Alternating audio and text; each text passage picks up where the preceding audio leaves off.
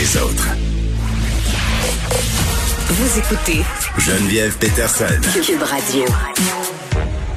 On retrouve Guillaume Lavoie. Salut Guillaume. Bonjour. Bon, là, on va se parler évidemment euh, des priorités de Joe Biden en ce jour premier de sa présidence, mais avant. Mais avant, j'avais envie parce que, écoute, moi, je- des fois, j'ai un petit côté fait Qu'est-ce que tu veux que je te dise? Euh, J'étais quand même assez. euh, j'ai trouvé ça drôle parce que pour une fois, euh, c'est pas la tenue de Michelle Obama qui a fait jaser là par rapport à la journée d'investiture d'hier. Quoi qu'on a beaucoup parlé du kit de Kamala Harris puis de la robe euh, de reine de Lady Gaga, mais en ce moment, il y a plein de mimes qui circulent euh, vraiment à travers le monde, des mimes de Bernie Sanders, euh, vraiment là. Qui, qui a ébahi l'ensemble de la planète avec sa tenue écolo, sa tenue chaude pendant l'investiture. Tout le monde était sur son 31. Lui, c'est comme habillé comme une espèce de papy hipster et vraiment, là, ça a enflammé la terre. C'est vraiment très drôle. Et c'est tellement dans le personnage de Bernie Sanders. Mais oui. Bernie Sanders, là, qui va être le président du comité du Sénat sur le budget, on a l'impression qu'il pourrait arriver en disant Bon, là, là, le café au bureau, ça coûte trop cher. Fait que, que tout le monde apporte son café, puis on va boire ça avec un aiguise crayon. C'est vraiment très drôle parce que le personnage de Bernie Sanders, c'est le gars qui est quand même un sénateur des États-Unis. Mais oui. Il, a, il a une puissance très forte. Il avait même failli gagner contre Hillary Clinton lors de la course à la nomination. Mais il y a vraiment un style de si je peux sauver 5 cents sur quelque chose, je vais le faire. Non, mais il s'en sac, lui. avec- Tu sais, il arrive avec, son, avec sa casquette de monsieur, puis c'est bien correct. C'est ça. Mais là, en plus, il y a une image, il a l'air assis tout seul, ce qui est un peu dans le style de Sanders.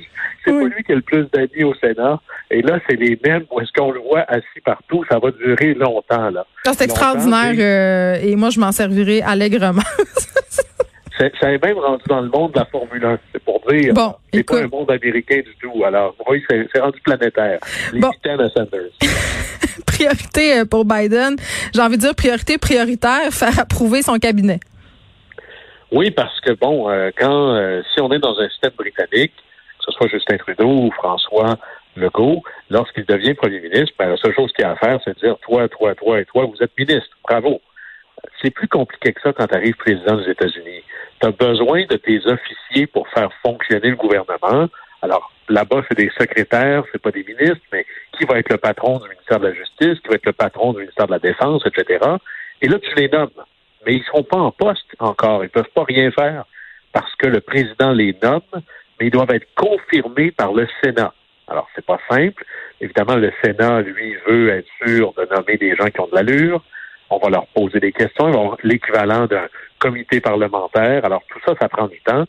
Mais il n'y a rien de ça qui va arriver tant qu'on n'a pas passé tout le monde au Sénat. Là, le Sénat a déjà commencé. Il y en a déjà approuvé. Ça, et là, on est vraiment là dans on ne fait que ça on, on, passe en, on passe en audience les membres, euh, les, ceux qui postulent pour être au cabinet de Biden. Et il va y avoir quelque chose d'intéressant parce qu'il va y avoir un vote pour voter, dans le fond, une dérogation parce que le prochain patron du Pentagone, donc du ministère de la Défense, Mhm. c'est un général. Et normalement, la loi aux États-Unis dit, pour éviter justement d'avoir toujours des dirigeants civils du militaire, là-dessus, euh, de Cas- pas de Castelnau, voyons qu'est-ce que je raconte. Clémenceau disait la guerre, c'est bien trop sérieux pour la laisser à des militaires. Mais là, lui, c'est un général, puis il va devenir le patron, le ministre de la Défense. Alors là, il faut voter euh, une dérogation parce que normalement, il faut attendre sept ans entre les deux. Euh, bon, euh, là, il sera aussi question des membres du cabinet. Ça va être intéressant. C'est probablement le cabinet le plus euh, divers ou le plus Mhm. représentatif, là, bien que je crois pas à ça. Là. Je pense pas que parce que tu es noir, tu représentes tous les noirs, comme quand tu es blanc, tu représentes pas tous les blancs. Mais on a vraiment, disons, un portrait beaucoup plus arc-en-ciel. Et à la fois dans l'âge, mais on a un cabinet très, très, très expérimenté. Là. Très souvent, ces gens-là étaient numéro deux euh, lors de l'administration Obama. Par exemple, ça va être le patron là, du département d'État, du ministère des Affaires étrangères. Ben, il était numéro deux dans le temps d'Obama. Mhm. Euh, Janet Yellen, elle était patronne de la Banque euh, Non, fédérale là, euh, je pense que Guillaume, on s'entend-tu pour se dire que c'est pas une parité de formulaire, là? Non, là, c'est il y, a- il y a de la compétence au pouce carré, puis il va y avoir des très jeunes qui sont très impressionnants, dont Pete Buttigieg. Et si vous réussissez, ça, euh, Buttigieg au Scrabble, ça vaut au moins 500 points. Il est vraiment très Oui. intéressant. Et il y a des gens qui sont choisis comme ça parce qu'on n'a pas besoin d'être élu à la Chambre. C'est pas comme chez nous. Il a d'ailleurs euh, demandé au maire de Boston, Mm. euh, Marty Walsh, euh, que j'ai eu l'occasion de rencontrer, d'abandonner son poste pour devenir le ministre du Travail, le secrétaire euh, au département du Travail. Alors, il va y avoir des gens intéressants. C'est fascinant comment la composition d'un cabinet, comme la composition d'un conseil des ministres, c'est aussi une occasion d'avoir un peu tous les, toutes les tendances autour de la table. Donc, des gens plus à gauche, des gens plus à droite, des gens plus centristes, des gens plus modérés, des gens plus campés, ou des gens qui ont des, que le monde du travail va dire, ah, ça c'est un des nôtres. Alors, c'est un exercice de composition toujours difficile, mais on peut s'imaginer que Biden n'a pas mis les gens les plus controversés. Par exemple, il n'a pas nommé euh, Bernie Sanders euh, comme potentiel secrétaire. Alors, ça devrait passer assez simplement Mm. au Sénat, ne serait-ce que pour donner une chance au courage. Bon, c'est jour de grand déménagement hier à la Maison Blanche. L'équipe de ménage est venue, euh, puis il a fallu aménager la chambre pour que, hein, parce que euh, Melania Trump et Donald Trump ne dorment, ne dormaient pas ensemble. Donc on fait toutes sortes de réaménagements. Il a fallu désinfecter aussi à cause de la COVID-19. Donc il y a vraiment tout un branle-bas de combat là, quand on a un changement comme ça d'administration. Mais il faut aussi réaménager le bureau ovale. C'est assez intéressant parce qu'on refait littéralement, imaginez, ça prend quatre heures. Il y a des centaines de personnes qui C'est travaillent. capoté. C'est mieux que le clan Panton, ça, là, Guillaume. Ben là, c'est le clan Panton sur les stéroïdes. Que là, vous sortez littéralement là, tout ce qui est à l'étage.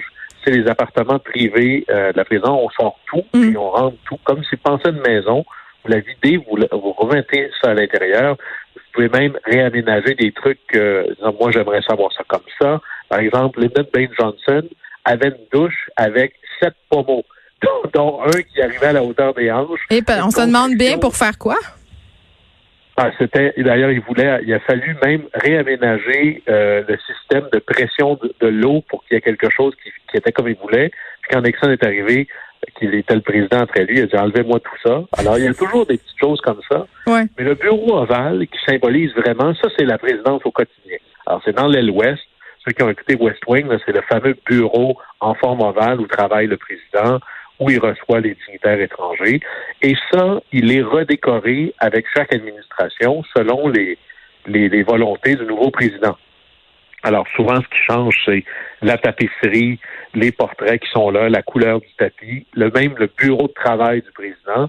Et là, il y a des choses qui sont restées. Par exemple, ça reste le bureau Resolute, qui était un ancien navire de la Royal Navy qui a été transformé en bateau, euh, Mhm. en bureau. Ouais. Euh, il reste le buste de Martin Luther King. Puis il y a des choses qui arrivent qui n'étaient pas là avant, dont le buste de Eleanor Roosevelt. Euh, il va y avoir un buste de Robert Kennedy, un portrait de Franklin Delano Roosevelt, un autre d'Hamilton. Puis le tapis, ça c'est très drôle parce que c'est souvent là, c'est toujours à peu près le même, la même disposition, mais c'est pas les mêmes meubles ou les mêmes couleurs. Fait que Biden a repris euh, Trump avait un tapis très doré, très clair, si on veut, puis là, c'est un tapis très foncé, genre d'espèce d'océan bleu là, qui en finit plus. Ben ça, c'était le, même que Clinton avait à son époque. Alors, c'est toujours un peu, là, on peut presque, si vous avez l'œil, en vous montrant la photo du bureau ovale, vous pouvez deviner, ah, ça, c'était tel président. Puis là, ben, évidemment, il y a plein de symboles. Ah, J'ai mis Eleanor Roosevelt, il y a le buste de César Chavez, qui était un grand leader du monde syndical, ben, vous imaginez bien que tout le monde syndical aux États-Unis est bien content de ça. Alors, la décoration, c'est aussi politique là-dedans. Ben oui, puis j'ai envie de dire que c'est le rêve de pas mal de monde de voir une équipe complète dévouée à changer complètement une pièce en quatre heures. Euh, C'est pas mal mieux que l'équipe de Décor ta vie. c'est ce que j'ai envie de dire. Ben, ça, ça fait une série moins longue. C'est des reportages à voir. On en on fait plein sur YouTube. Allez voir ça. C'est très impressionnant. Guillaume, on se retrouve euh, lundi. Merci. Au plaisir.